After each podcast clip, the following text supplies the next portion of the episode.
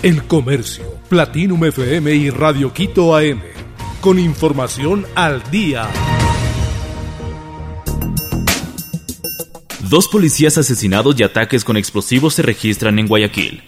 Dos policías fueron asesinados la madrugada del martes 1 de noviembre del 2022 en Guayaquil, reportó la institución. El asesinato de los uniformados fue parte de una noche de terror en la ciudad, donde además se registraron siete ataques con explosivos. Según la policía, un patrullero fue atacado por delincuentes con armas de fuego, lo que provocó la muerte de los dos uniformados.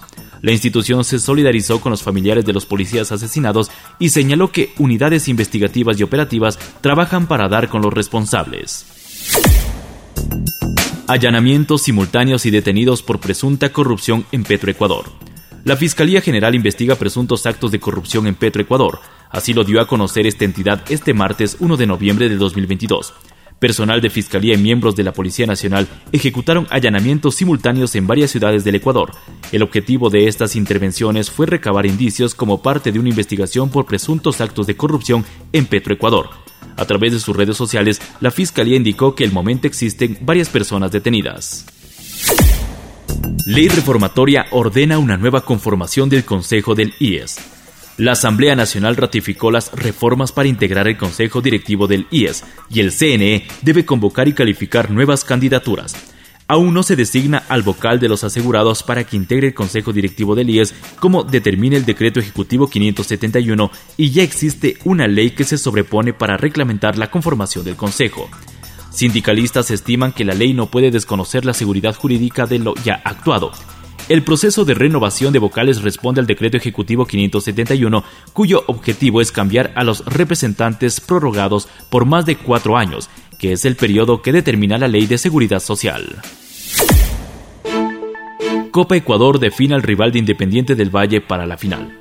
La Copa Ecuador está por terminar el cuadrangular semifinal y falta definir el segundo finalista que enfrentará a Independiente del Valle. El primer clasificado a la final única de la Copa Ecuador fue el Independiente del Valle, cuadro que cumplió con los pronósticos y avanzó al partido decisivo para conseguir el segundo título del año, luego de la Copa Sudamericana que ganó en Córdoba, Argentina. En esta última fecha de Copa Ecuador Independiente del Valle recibirá en el Estadio Banco Guayaquil a Muchugruna.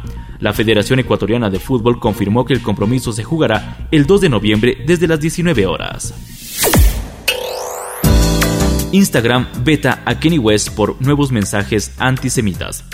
El rapero Kenny West, también conocido como Ye, fue suspendido este domingo 30 de octubre del 2022 de Instagram durante los próximos 30 días tras publicar la fotografía de una conversación virtual en la que se refería despectivamente a empresarios judíos, confirmó este lunes un portavoz de Meta a la prensa estadounidense.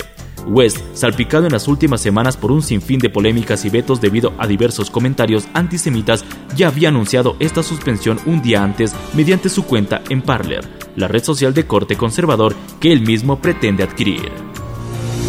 El Comercio, Platinum FM y Radio Quito AM.